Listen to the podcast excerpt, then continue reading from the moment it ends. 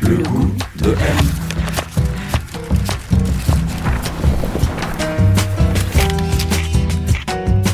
M, le magazine du monde présente Le goût de M, un podcast produit par Géraldine Saratia qui vous entraîne à la découverte du goût d'une personnalité.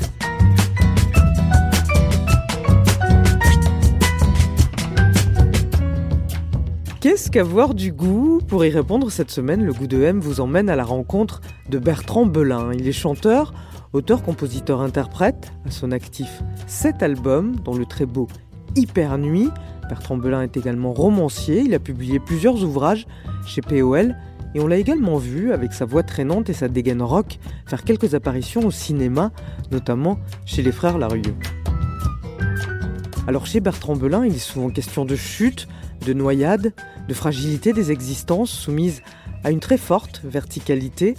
Donc Que dalle tout, un des très beaux titres de son dernier album Tambour Vision, qu'il défend actuellement sur scène, il chante ainsi Je viens d'une longue lignée d'ivrognes, rongeur de freins de tout sexe, seigneur de châteaux renversés, cher à des dalles, desquels j'ai hérité de tout et que dalle. Alors tout et que dalle, je sais pas ce que vous en pensez, mais je trouve que ce sont deux excellents points d'entrée pour parler de goût et de la question de la transmission. Allez, on traverse le périph', on pédale jusqu'à Montreuil où il nous a donné rendez-vous, on se gare en face d'une école en briques rouges. On y est. Bonjour. Alors où est-ce qu'on est, Bertrand? Eh bien, nous sommes à Montreuil, dans euh, les, les bâtiments de ce qui était euh, avant la fabrique des pianos Klein. C'est un concessionnaire de pianos, un facteur de pianos qui faisait des pianos euh, un peu pour toute la famille, pour tout le monde, hein, des petits, des grands, des pas chers. Et euh, qui était là dans, dans, ces bâtiments dont on voit la, les murs là en briques, euh, vestiges de l'industrie euh, du 19e et du début du 20e. Et vous- C'est votre studio ici? Et oui, c'est mon studio. ouais. Bonjour. Là, euh, qui fait notre fierté, la, la glycine. Là, vous la voyez dans sa tenue hivernale, mais c'est une glycine qui fait, vous voyez, près de 20 mètres de long. Ici, un olivier. Là, de quoi faire des, des, des- des repas d'été. Dans la cour. Là, on arrive à l'intérieur. C'est une espèce qui vous ressemble ici? Qui me ressemble? Ouais. bah, Je sais pas, je vous laisse en juger. Vous trouvez que ça me ressemble? Ah, moi je sais pas, je ne connais pas Ah encore. bah, je sais pas, enfin, en, tout cas, en tout cas, ce qui est sûr, c'est qu'on s'assemble. Après, qu'on se ressemble, euh, je ne sais pas.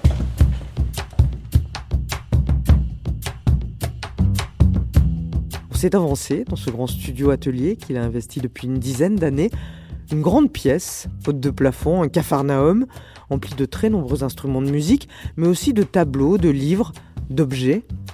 On s'est installé tout au fond, près de la fenêtre. Bertrand s'est assis dans le canapé, et là je lui ai demandé quel était le goût de son enfance, celui dans lequel il avait grandi.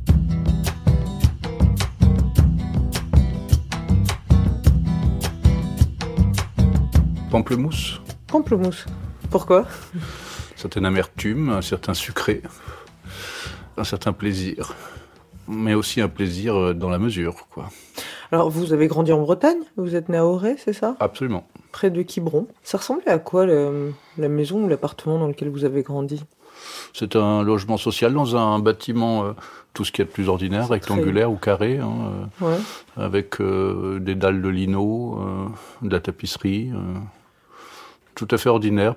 Pas de particularité. Non, non, non, rien, rien, rien à déclarer de ce point de vue-là. Esthétiquement, c'était, euh, c'était, tout était parallèle.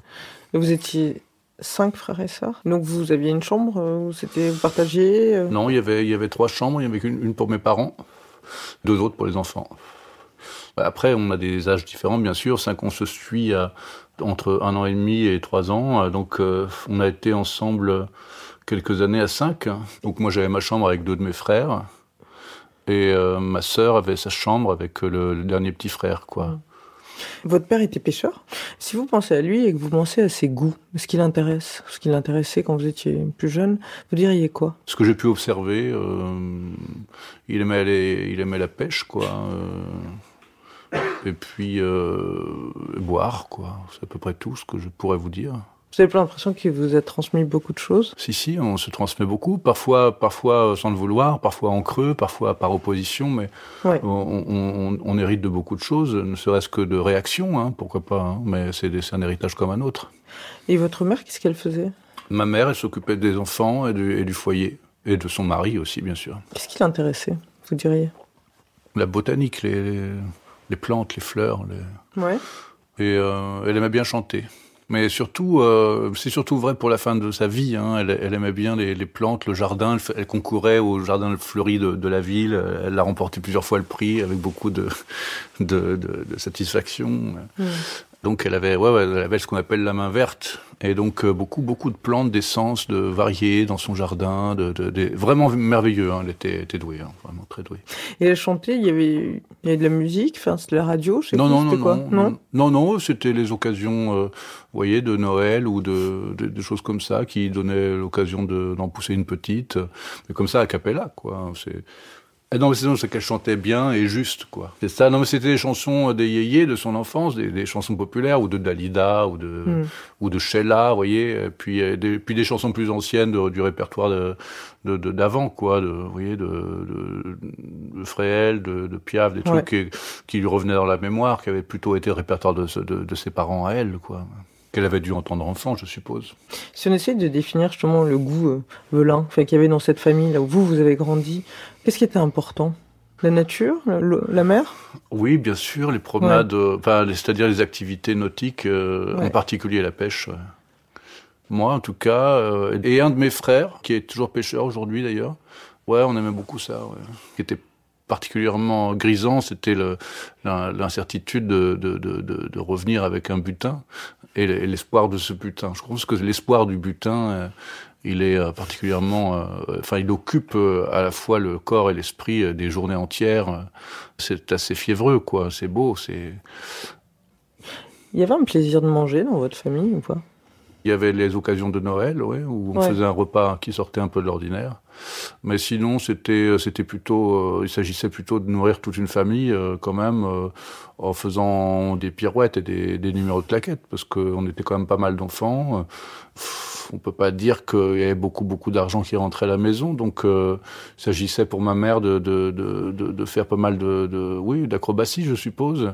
Mais le plaisir de manger, euh, pff, non, c'est pas manifeste, non, parce que c'était, non, il y avait une tension quand même, euh, Oui. souvent chez moi. Et, une nécessité. et du coup, les, Ouais. les repas, c'est l'occasion, c'était l'occasion de fermer sa gueule, surtout, quoi, un peu, pour, pour dire les choses un peu. Et il y a des moments qui étaient joyeux, bien sûr. Mais, en tout cas, c'est, c'est pas ce qui domine, quoi. M, le magazine du monde présente le goût de M. Alors ça ressemble à quoi pour quelqu'un qui écoute ici? Faut s'imaginer une pièce qui fait euh, à peu près euh, 3,50 m de hauteur, euh, en tout cas là où nous nous trouvons. Puis euh, c'est une pièce de, je dirais, de 50, 45 mètres carrés à peu près. 40, 45, je- enfin, je- non, peut-être un peu moins. Enfin, bon, c'est difficile à dire. Il y a une fenêtre qui donne sur la rue, mais qui n'est pas une fenêtre que, l'on peut ouvrir. Seulement, elle permet d'avoir de la lumière naturelle, la lumière du soleil. Et euh, en face, il y a une petite école une école primaire. J'entends de temps en temps les enfants sortir ou entrer. Ça veut dire que je peux pas enregistrer à tout le monde la journée non plus, sans quoi j'ai des enfants qui, qui échangent leurs informations, qui sont capitales. Et puis, euh, donc, euh, les murs sont en, en parpaing peint en blanc, mais les murs sont recouverts de soit de photos, de, de tableaux, de, de posters. de- Et puis, euh, alors on voit beaucoup d'instruments. Il y a beaucoup d'instruments, oui. Donc là, il y a, il y a- il y a- il y a les guitares. Là-haut, il y a des batteries, vous voyez, qu'on descend selon les besoins. Là, il y a un harmonium. Il y a un, un célesta, ici, ce sont des instruments anciens, comme vous pouvez le voir, en bois. Euh, c'est des instruments qui ont, qui ont parfois plus d'un siècle. Là, on a des violons. Alors ça, c'est un violon euh, qui a été fabriqué par un luthier euh, quibronnais. On sent qu'il a... On entend que tous les violons sont différents. hein.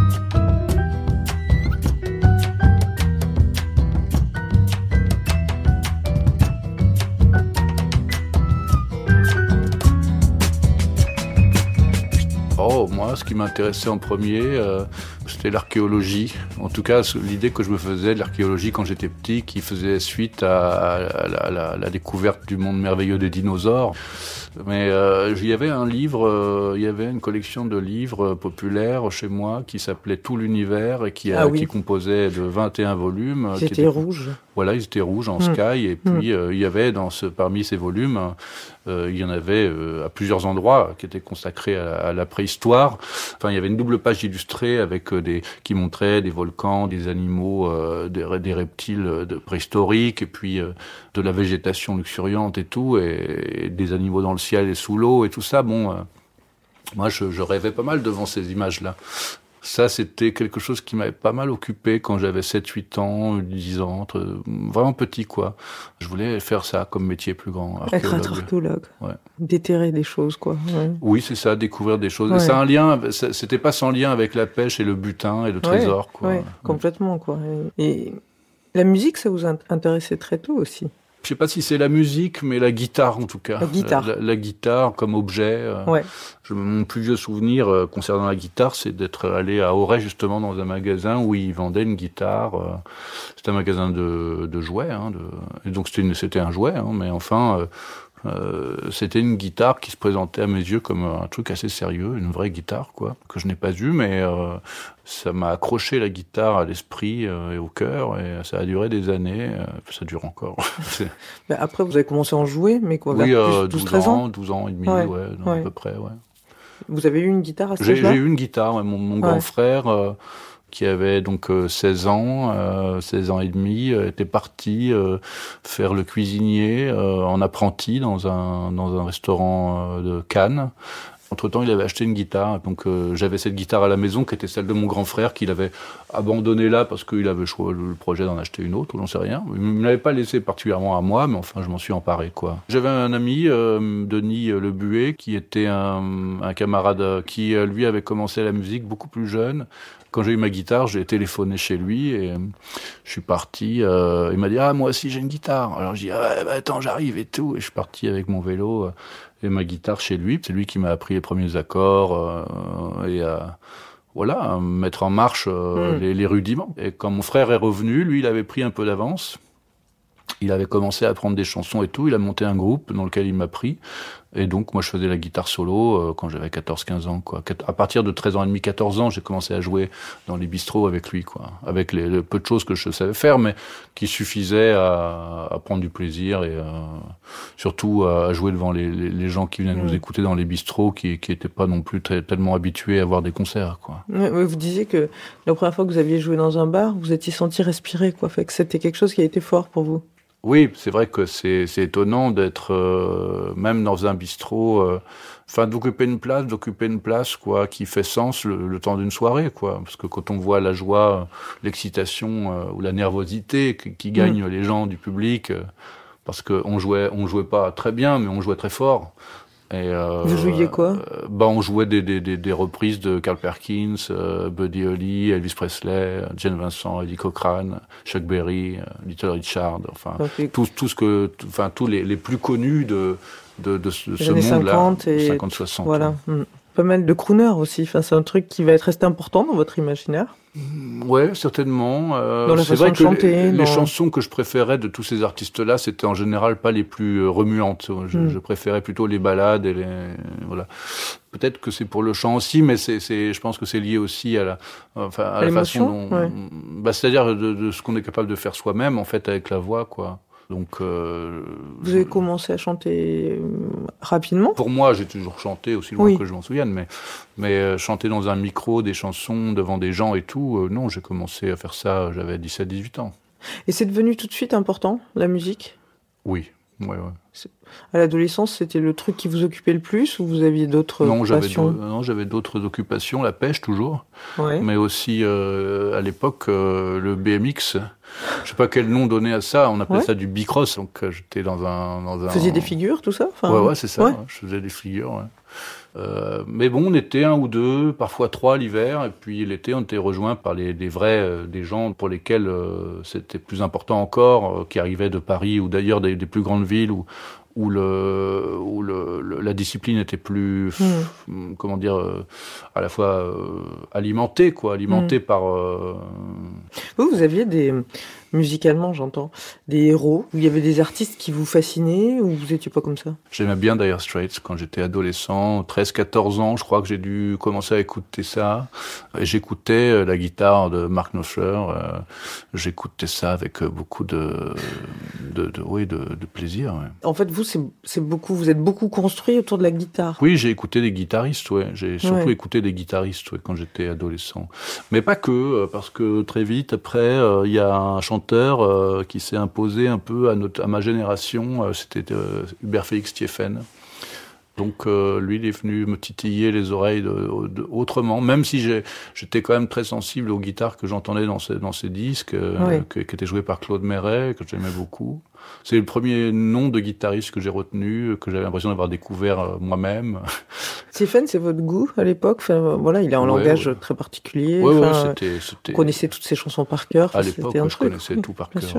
C'est-à-dire, je, je, pense que ces 5-6 premiers albums, je, je, les ai vraiment, vraiment, vraiment euh, usés jusqu'au cercle. quoi. C'est vrai que ça m'a ouvert à, euh, la, à, la, dimension, euh, comment dire, textuelle. Je me sentais bien aussi là-dedans parce que euh, les gens qui écoutaient ça, c'était, on était, comment dire, on se reconnaissait dans une sorte d'à côté. Ça nous permettait de, nous différencier, de pas écouter les autres trucs qui pour nous étaient ce qu'on appelait la variété de façon vraiment péjorative, quoi. Hein, Et vous, vous commenciez à écrire des chansons ou pas, juste pour vous? Ou pas, ou pas trop À 14 ans, non. Non Non, non, non, non. C'est venu un petit peu après. Parallèlement, vous faites un BEP d'électricien. Vous pensez à vous engager dans la marine marchande à un moment? Oui, c'est vrai. Ouais. J'avais un ami euh, dont le père était marin de commerce et euh, qui donc qui partait pour des périodes assez longues. Hmm.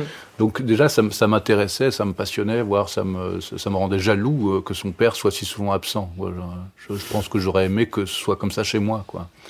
C'était comme, euh, c'était comme avoir lu un livre d'aventure, mais sans avoir euh, jamais lu de livre d'aventure. Mais pour moi, l'aventure était plutôt du côté de la maison avec le père parti. Bon, alors peut-être qu'il y a de ça.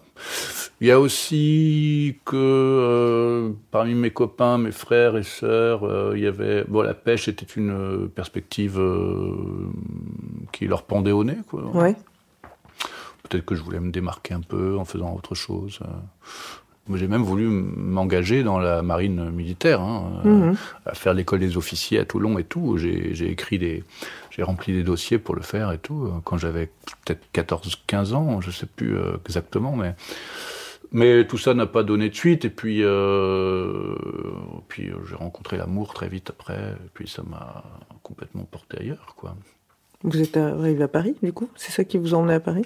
Oui, oui, oui, c'est ça. Mm. Ouais, euh, J'avais un peu plus de 17 ans. Et donc là, bon, voilà, euh, après, bon, après, tout, tout, tout, ça explose en, en, miettes, et puis euh, il faut reconstruire euh, à la fois ses désirs, ses possibilités, reprendre contact avec ses, ses moyens, enfin savoir qui on est, ce qu'on veut, ce qu'on fait, avec qui, quand, c'est quoi ce nouveau monde. C'était quoi votre Paris à vous à l'époque? Vous étiez dans, vous viviez dans quel coin à peu près? Quand je suis arrivé, j'habitais à Val de Fontenay, dans une cité quoi.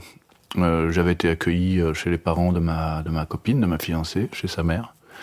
Et puis euh, après, euh, j'ai pris mon propre logement. Enfin, j'ai habité dans plusieurs endroits, quoi. Quand je suis parti de là-bas, après, j'ai habité à Maison Elforme. Là, j'habitais à l'hôtel pendant un bon petit moment. Et puis après, euh, après, après, je suis resté plus ou moins du côté du 20e arrondissement euh, pendant toutes ces années-là. Quoi. Et devenir musicien, c'était une évidence pour vous à cette époque? C'est-à-dire que j'avais le sentiment d'être déjà musicien, euh, avec, euh, c'est-à-dire, euh, on était toute une bande, et avec des trois quatre garçons qui jouaient de la musique, et le public de, de nos amis suffisait à nous, à nous, à nous satisfaire et à penser qu'on était déjà des musiciens. Mais évidemment, personne n'imaginait qu'il soit possible d'en vivre un beau jour. Ou, hmm. vous avez joué dans de nombreux groupes en tant que guitariste oui, oui. pendant beaucoup d'années. Et puis ensuite, il faut attendre 2005 pour que vous sortiez votre premier disque, mhm. euh, Bertrand Belin. Vous avez 35 ans à l'époque. Vous avez l'impression que c'était long, en fait, euh, entre le moment où vous avez commencé à écrire des chansons et le moment où vous avez réussi à concrétiser ce, ce, premier album ou pas spécialement? Ben non, ça m'a pas semblé long parce que c'était pas vraiment dans mes intentions. C'est pas quelque chose que j'espérais faire depuis dix ans. Euh. Je venais une vie de, musicien. Euh. J'ai commencé à, à, vivre de la musique à l'âge de 24 ans, donc une dizaine d'années avant. donc pendant dix ans, je n'ai fait que de la musique pour payer mon loyer les groupes avec lesquels j'avais j'avais joué, euh, à part quelques-uns euh, qui étaient euh, des, vedettes ou des gens mm. qui avaient des qui rencontraient du succès, mais j'ai joué aussi avec beaucoup de, projets musicaux qui étaient qui, avec lesquels on jouait dans les bistrots, on faisait un petit billet, on faisait ceci, cela, on, s'était vivre, mais on était des musiciens qui, qui gagnions péniblement le, SMIC, quoi. Hein. J'étais complètement les deux pieds dans, dans ce que je faisais. Et, j'étais parfaitement heureux dans, ce que je faisais. Hein.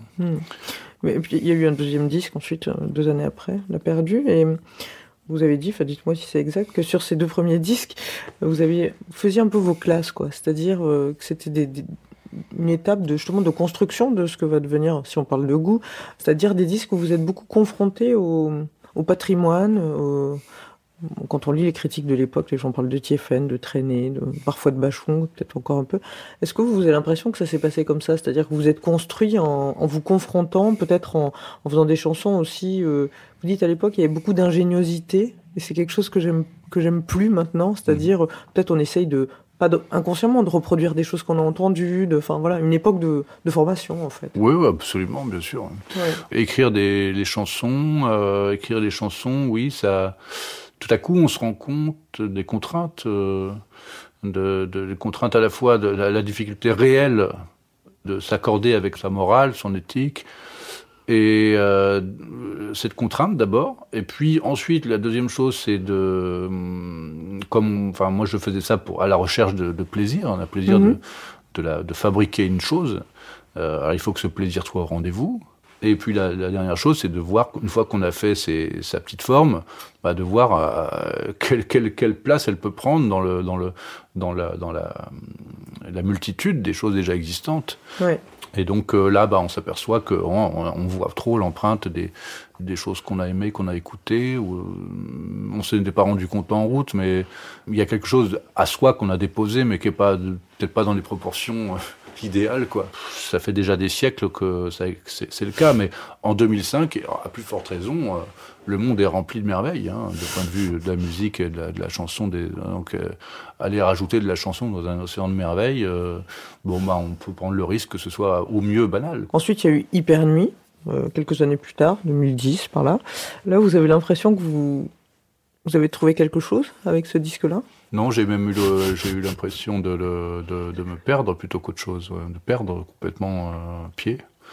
J'étais perdu, mais pour des raisons euh, qui ne tiennent pas essentiellement à la musique. C'était la vie en général, ou peut-être un, un, mm. passage à vide euh, dans, le, dans l'esprit et le cœur, une fatigue. Bon, j'ai fait ce disque, j'avais l'impression de me battre, de, de, je me suis battu pour le faire, quoi. Mais pendant que j'étais en train de le faire, je ne savais pas du tout ce que j'étais en train de faire. J'ai fait ce disque un peu comme dans, en, pleine obscurité, quoi. après, il y a eu quatre autres disques, là, euh, jusqu'à Tombeau Vision, votre dernier disque. Aujourd'hui, si vous deviez définir ce que c'est votre, votre goût, justement, Bertrand Belin, c'est quoi, en fait, pour vous? Ce serait quoi votre style, vous diriez? Ce que je peux dire, ce que je sais, c'est que hmm. c'est que il y a des polarités. Euh, ce que j'aime euh, mettre dans mes chansons, ce que je ce que j'aime probablement être aussi dans la vie, ou, c'est c'est-à-dire combiner euh, ce qu'il y a de merveilleux dans la vie, c'est-à-dire faire face à, à, ce, à cette, à, cette, à, l'incompréhension face à la, à la, complexité du monde, et puis, euh, et puis euh, bah, faire cohabiter euh, l'éclat de rire avec, avec l'effroi, quoi. C'est, c'est... Mais un éclat de mm. rire pas particulièrement clownesque, hein, je veux dire, plutôt un éclat de rire euh, de Ionesco ou de quelque chose euh, qu'on appelle l'absurde euh, pour aller très vite. Mhm. donc bon, il y a ça dans mes chansons. en tout cas, c'est ce que je, c'est cette matière que je travaille, un genre d'œuf, un œuf avec deux polarités, quoi. Ouais. Concernant la musique, bah, je suis comme tout le monde. Hein, je suis placé devant le mystère de la musique aussi. C'est un peu plus synthétique qu'au début, en fait. D'un point de vue sonore Ouais. Oui, oui, oui, oui. Ça résulte de la nécessité de, d'aller toujours plus loin vers l'inconnu, euh, au même prix du danger, comme on dit dans Star Trek. Et puis de découvrir de nouvelles formes en se faisant, quoi. Mais on peut pas varier euh, complètement, on peut pas faire varier mm. complètement le. Enfin, certains artistes euh, peuvent le faire, arrivent à le faire. Ça demande un certain courage. On peut citer Gainsbourg ou David Bowie hein, pour être compris très vite. C'est quand même. réussir. franchement, Philippe Catherine euh, a, ce tropisme-là aussi. C'est un artiste qui vous plaît, Philippe Catherine? Ah oui, énormément, ouais. Qu'est-ce que, qu'est-ce que vous aimez chez lui? Oh bah, J'aime bien son, son, son, son, lien au monde, euh, la distension, ce lien au monde, à la fois complètement dedans et avec une, euh, une, une, une hauteur, une, un dégagement, une, il est dans une, dans une alternative, je trouve, avec beaucoup de conscience, de générosité. C'est un artiste que j'aime énormément. Vous avez aussi publié plusieurs euh, romans, enfin chez POL. C'est quoi la relation qu'entretiennent vos chansons avec euh, la littérature que vous écrivez bah, Ils sont nourris par, par, la même chose Oui, je pense, je pense qu'elles entretiennent beaucoup plus que je veux bien le dire, ou le, ou le, croire, ou le penser. Mais en tout cas, la question des origines, la question sociale, la question de la verticalité des sociétés, euh, Bien sûr qu'elle se pose à moi parce que mon parcours de vie euh, témoigne d'une, euh, enfin on peut sans, sans parler, euh, je ne parle pas en termes qualitatifs, mais d'une forme d'ascension. Enfin, en tout cas, c'est vrai que je perçois facilement le monde dans lequel je suis plongé en termes de mm. strates. Ouais. Et donc, dans mes chansons, il existe en effet des étages il y a des chutes aussi dans vos chansons. oui, oui, il y, a des, il y a des questions de la chute souvent. Euh, non, c'est intéressant. Il y a la noyade aussi qui revient souvent chez vous. À la fois dans vos chansons et, dans, et je pense à votre, même, votre premier roman, Requin, qui racontait ça. Oui, oui, là, là, c'est vraiment l'allégorie d'une noyade à la fois dans, dans sa propre conscience, euh, c'est-à-dire se noyer en soi, c'est-à-dire euh, perdre le goût de vivre, quoi, hmm. pour des, raisons qui peuvent être très variées. Hein. Vous voyez, on peut, on peut se perdre en soi euh, en dépit du statut social qui est le nôtre, quoi. Et donc il y a toujours cette possibilité de noyade euh, qui concerne chaque, chaque être vivant. Quand je fais des chansons, je, je, je pense aussi à, à, leur légèreté potentielle, alors, euh, à leur dimension comme ça, euh, la fugacité des choses. Hmm. Peut-être que je, je, je, crois que hum, la façon dont j'aime recevoir les choses est, partagée, et que par conséquent, le, euh, une certaine opacité ou une certaine dimension assez indirecte euh, du message. moi, c'est ce que j'aime en fait. J'aime pas que ça, mais ça m'a jamais dérangé en tout cas de n'y comprendre rien et d'aimer quand même les choses. Chez les autres, vous voulez dire dans les œuvres des autres Oui, oui. Concernant la vous peinture, pouvez aimer une certaine opacité, le cinéma, la musique. ah oui, oui. oui, Vous avez des exemples ou... Oh bah je sais pas, il y, a des, il y a des formes de cinéma qui remportent pas tous les suffrages. Euh, par exemple euh, Je sais pas, mettons euh, le, le, le, cinéma de Guy Madine par exemple, euh, Tarkovsky. Euh, oui, d'accord. qui sont c'est très différent ce que je signale là, mais je comprends. Mm.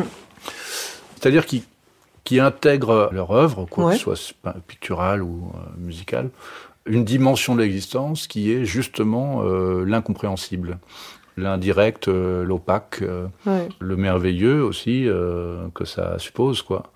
Donc, une des dimensions réalistes de l'existence, c'est cette incompréhension. C'est vrai qu'il y a une incompréhension. Donc, c'est un réalisme. Moi, j'aime bien intégrer cette dimension-là aux formes que je fais, quoi.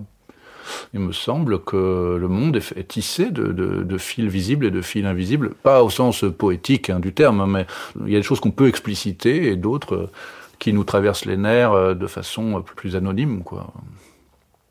Quand on écoute une pièce de Satie ou de ça nous fait quelque chose, on serait bien, on serait bien en peine de dire quoi au juste, mais il y a un récit de quelque chose, mais récit de quoi, on peut pas le dire non plus. On sent qu'il y a un récit, il y a la structure, il y a une avancée, il y a un deal, il y a un négoce avec le temps, parce qu'une œuvre musicale elle se déploie dans le temps, qui se mm. déploie mm. pendant qu'on l'écoute. On reçoit quelque chose, on reçoit une parole, mais dont on ne possède pas l'alphabet ou euh, qu'on peut pas vraiment euh, reconstruire. On peut pas être d'accord à deux euh, face à une musique.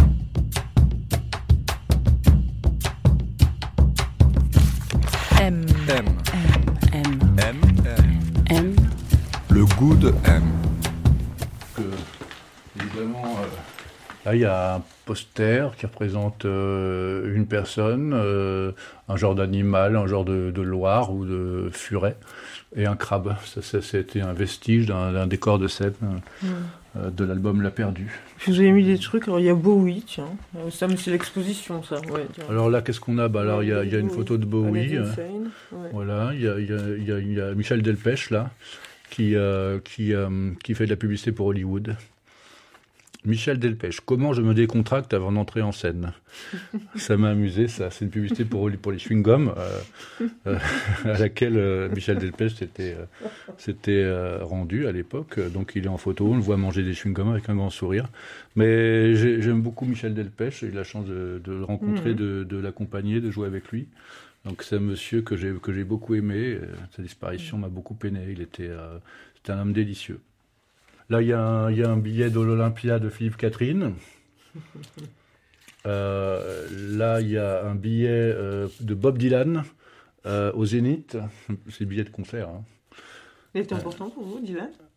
oh, bah, Important, bah, disons que Bob Dylan, je sais pas, c'est un peu comme. je sais pas, moi, c'est ouais, un peu comme Lucky Luke, quoi. ça compte.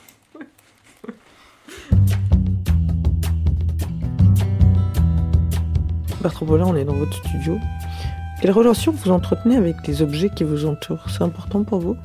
Oui, j'aime bien des choses. Je, garde pas mal. Ouais Ouais, je garde pas mal.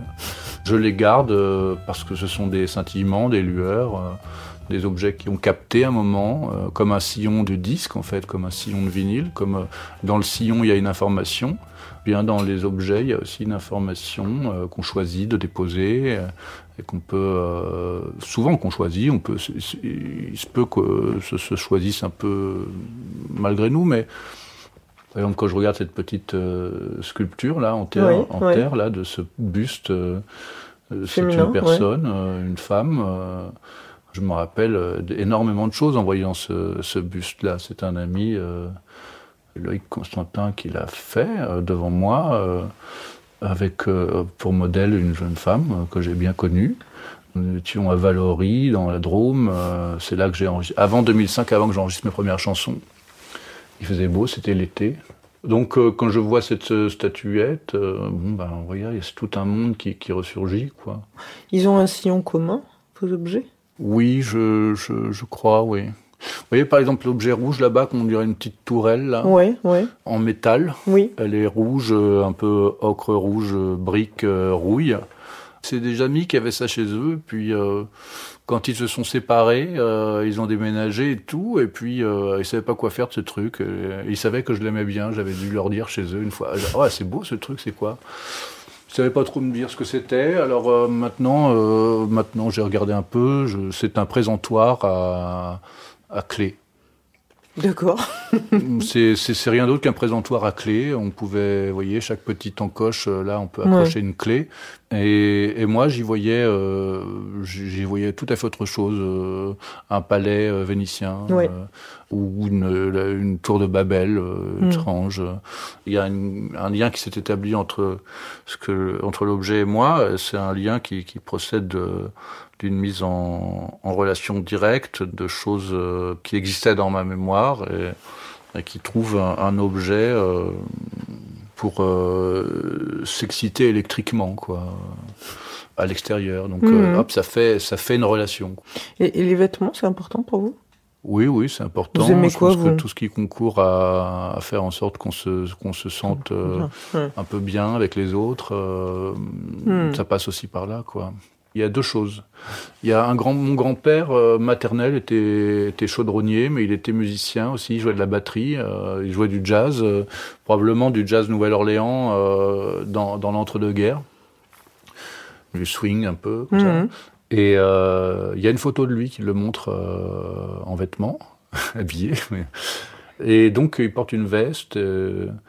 Et quand j'étais adolescent, euh, à sa mort, euh, j'avais 9-10 ans peut-être, et euh, il y a des vêtements qu'on a récupérés de lui, quoi, qui sont arrivés chez, chez ma mère, quoi, chez, mes parents, quoi. Et des gabardines, une, un ou deux manteaux, une veste et tout. Et il y avait une veste de, de lui que je portais quand j'étais adolescent, pour pensant que ça pouvait faire New Wave. Et, donc, j'ai toujours porté des vestes. Ouais. Et l'autre chose, c'est, euh, comme avait dit un, un, musicien qui a beaucoup compté pour moi, qui s'appelle Ian Shields, qui était le, le, le leader euh, d'un groupe anglais qui s'appelle Sons of the Desert, avec lequel j'ai, joué pendant quelques années, dans les années 90. Lui était passionné par Chaplin, par Laurel et Hardy, par euh. Buster Keaton, enfin les artistes euh, à la croisée du musical, du cinéma. Donc de ces personnages, il avait retenu que la veste était un attribut euh, du clochard, comme de l'homme d'affaires ou de l'homme politique, et que euh, c'était une sorte de forme d'uniforme, enfin un peu transclasse comme ça. Euh. Donc la dignité de Chaplin, elle tient aussi à son costume. C'est plus dans la manière de s'habiller, c'est plus les rockers qui étaient importants ou parce que les écrivains aussi. Je pense à Beckett par exemple. Beckett, il est extrêmement bien habillé. Bah, Beckett, euh, Beckett euh, si vous voyez Beckett en pyjama, c'est toujours Beckett. Hein. C'est incroyable. Beckett, il a, il a, il a surtout euh, une tenue. Quoi. oui, oui, oui. oui. Bon, s'habiller en écrivain, bon, bon ouais. ça, ça, se voit quand on s'habille en écrivain. Ouais. Le goût des écrivains, justement, c'est un truc qui vous est venu plus tardivement, en fait, de vous intéresser aux écrivains? Parce que vous disiez pendant longtemps, vous n'avez pas forcément lu. Oui, d'abord, euh, je me suis intéressé aux livres. Euh, enfin, je me suis intéressé aux livres. Non, on m'a intéressé aux livres. J'ai été. Euh, l'heureux euh, bénéficiaire de, de, des efforts de, de, personnes autour de moi qui m'ont dit tu, tu devrais essayer ça, lis ça. Ça va te plaire. Ouais. Moi, j'étais satisfait d'avoir fini moi, le premier livre que j'ai lu, qui était euh, qui avait beaucoup, beaucoup, beaucoup de pages, comme ça qui fait peur aux gens, hein, les pages, le temps qu'on passe à les lire. Dans... Et, mais on est tellement récompensé. quand j'ai découvert ça, mais j'avais 17, 18 ans, quoi, quand je suis arrivé à Paris. J'ai très, très vite compris quel intérêt on pouvait trouver à la littérature et aux livres d'abord les livres et puis ensuite euh, oui les écrivains. Ouais c'est vrai que je m'intéresse aussi aux écrivains pour euh, parce que ça m'intéresse de savoir dans quel contexte ils ont écrit s'ils ont écrit. Ça m'intéresse aussi de savoir euh, par quoi ils ont commencé par quoi ils ont fini c'est qu'est-ce que c'est que cette trace cette trajectoire quoi. Ouais. qui c'est qui vous intéresse particulièrement par exemple? bah Beckett m'a beaucoup ouais. intéressé de ce point de vue là mais même Faulkner, euh, la plus récente expérience de lecture euh, formidable, c'est euh, Le Maître et Marguerite de Bulgakov, parce que son, son œuvre est évidemment complètement en prise avec son, son, son monde.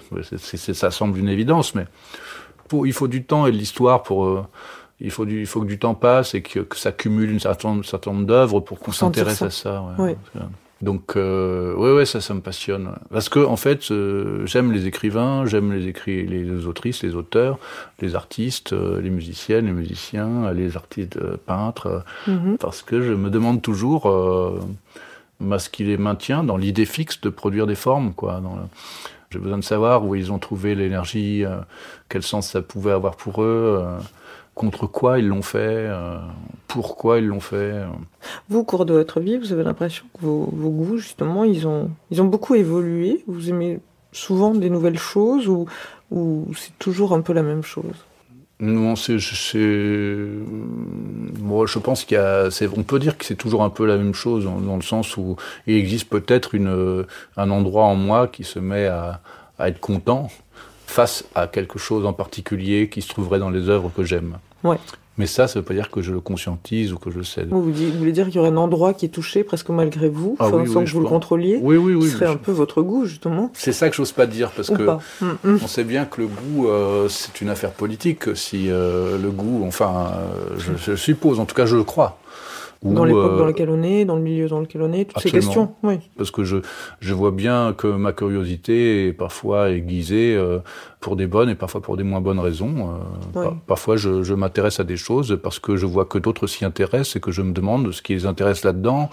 Et euh, oui, qu'il y a une perméabilité, quoi. Il y a un truc qu'on suit. Euh, ouais. Bien sûr, une, mm. pour, pour, une raison simple qu'on aime bien aimer des choses et qu'on a plus bonne figure quand on aime des choses que quand on les quand on n'en aime pas, ou alors il faut les aimer, il faut les désaimer avec beaucoup de passion. Vous, vous et... avez des, des, détestations, des dégoûts? Vous êtes quelqu'un comme ça ou pas du tout? Non, pas trop. Par contre, je, le plaisir de médire, ça peut exister, oui, parce que il y a quelque chose de, de, de, croustillant et de bon dans le vocabulaire qui est, oui. A une jouissance, quoi. Euh... Voilà, donc. Mm. Euh... Donc ce que vous disiez, c'est que ça s'élargit dans le sens où vous rencontrez des choses, des gens, des œuvres, mais qu'en fait, peut-être que ça palpite un peu toujours au même endroit. C'est ça que vous me disiez? En fait, je l'ai remarqué particulièrement avec la, la avec la, la, l'image, la peinture, le, le je me suis mis à acheter des, petits tableaux d'amateurs, euh, euh, des vieilleries, hein, euh, mhm. comme on en voit derrière là. Vous voyez ce paysage avec un genre de lac là. Oui, ouais, complètement. C'est au-dessus de votre ordinateur. Le, canevas au-dessous, au-dessus là, qui, m'a intéressé aussi parce que c'est un canevas abstrait, c'est assez rare. On voit pas souvent des canevas abstraits. Enfin, donc j'ai acheté des, choses comme ça dans des brocantes ou dans, dans des vides-greniers. Et petit à petit, euh, en quelques années, euh, en, regardant de loin cette collection, je me suis rendu compte d'une constante. Quoi. Ah. Et euh, la constante, c'était l'absence de lumière, enfin en tout cas une lumière qui a vraiment décru, ou une semi-pénombre, ou en tout cas pas beaucoup de lumière, et des couleurs ni complètement éteintes, ni complètement vivantes, mais m'a dit un jour quelqu'un des tons rompus des tons rompus. Des tons rompus. Ah, t'es amateur de tons rompus Ah, je sais pas, j'étais amateur de tons rompus. Mais voyez un peu l'idée. Donc euh, voilà, là il y a quelque chose au niveau du spectre euh, de la colorimétrie à quoi je suis sensible. Quelque chose à quoi je suis sensible en particulier que j'avais pas du tout vu, quoi. Hein. J'avais pas du tout mesuré ça. D'autre part, euh, une chose aussi, c'est qu'il n'y a pas de personnages dans les tableaux que mm. j'achète. Il n'y a pas de signe d'action humaine ou de. Mm. Ah, il, mm. peut, il peut y avoir je pourrais supporter un chien. Il y a beaucoup de chiens dans vos chansons aussi. Ouais, dans, dans, mes tableaux euh, que j'ai, j'en ai pas. mais j'aimerais bien. Est-ce que vous diriez que vos amis ont du goût? Euh, bah non, pas, pas nécessairement. Enfin, oui, je dirais pas le contraire en tout cas, mais ils ont. C'est un critère quoi. C'est varié. Euh, il y a, y a des, des, amis desquels je ne saurais pas vraiment dire euh, quel goût ils ont. C'est donc ils ont le goût de l'amitié, et le goût de la de la fidélité en amitié, quelque chose qui, qui, se transmet en dépit de, des signes de reconnaissance euh, qui sont véhiculés par le goût en général. quoi. Mm. J'ai d'autres amis qui, euh, pour qui euh, le goût est une chose plus, plus visible, plus, plus clinquante. Ça n'empêche pas de les aimer. Et moi, on pourrait dire de moi, tantôt l'un, tantôt l'autre, je suppose. Vous êtes déjà tombé amoureux de quelqu'un dont vous n'aimiez pas le goût? Oui, ça peut arriver, oui, ça peut arriver. Parfois que j'ai pas du tout le même goût et je ne comprends pas quelle est cette euh, obsession à vouloir absolument cette chose marron, là. Par exemple, euh, quand on voit la forme que ça a, je vois vraiment pas l'intérêt, quoi. Je, je comprends pas. C'est même une, faute de goût, presque. Mais j'ai appris à relativiser ces choses-là parce que quand j'ai vu euh, débarquer euh, des gens avec des vêtements euh, qui étaient complètement ringards euh, en 83 et qui sont devenus le, le chic plus ultra, le nec plus ultra 40 ans plus tard. Ça, on voit bien que les choses entretiennent. Enfin, c'est une interconnexion, le contexte, la chose, ça mm. scintille, ça vibre, ça veut pas dire la même chose. C'est chargé de signification. C'est oui, c'est l'époque, les, groupes humains, les, usages, euh, chargent et rechargent et déchargent les objets euh, de leur euh, signification, quoi. Donc, Donc vous avez pris de la distance avec ça ben, autant que possible, mais peut-être qu'on fantasme cette possibilité de prendre de la distance avec ces choses-là. Parce que on sait bien que dans leurs plus grands efforts, pour être dissemblants, les gens finissent par ressembler à tous ceux qui sont dissemblants. Hein C'est-à-dire qu'on voit qu'ils sont dissemblants, quoi. Bah ils se ressemblent. si on le voyait pas, ça n'aurait plus d'intérêt. Ils se ressemblent, les, dissemblants. Bah oui. Ça serait quoi pour vous, alors, Bertrand Belin, avoir du goût? Ben, Je dirais avoir du style. Alors, vous allez me demander, c'est quoi avoir du style? Je vous laisse parler. ben, ça a à voir euh, euh, avec euh, ce petit noyau réactif, là, une sorte de chose nucléaire nucléus, hein, le noyau, quoi, qui serait excité dans une dynamique euh, électromécanique avec son environnement, quoi, euh, dans certaines circonstances, circonstances dont on ne sait rien, mais qui euh, ne seraient pas exactement de la même taille chez, chez, chez, tous les individus, quoi. Ça, ce serait le, le, le goût dans son. Si on pouvait fantasmer une essence, ce que je ne crois pas qu'il existe, mais et ce qu'on appelle un noyau, ouais, ouais. un noyau, un noyau, une, une mais qui, qui, qui, doit être euh, comme un trou noir euh, cosmique, euh, cosmos, c'est-à-dire qu'il y a, qui a, où tout notre passé, toute notre expérience s'est engouffrée dans une densité, dans une singularité très très puissante et qui entretient un lien avec l'extérieur ce trou noir dont je parle, ce trou là, euh, ce noyau, euh, bon bah ça serait un endroit où c'est ce qu'on a vécu, notre expérience, nos connaissances, nos, se sont densifiés, concentrés. Et ça, c'est comme une recette de cuisine, ça n'a pas le même goût que celui d'à côté, quoi. C'est pas, c'est tout. Hein. Voilà. Bah, c'est ça, le goût.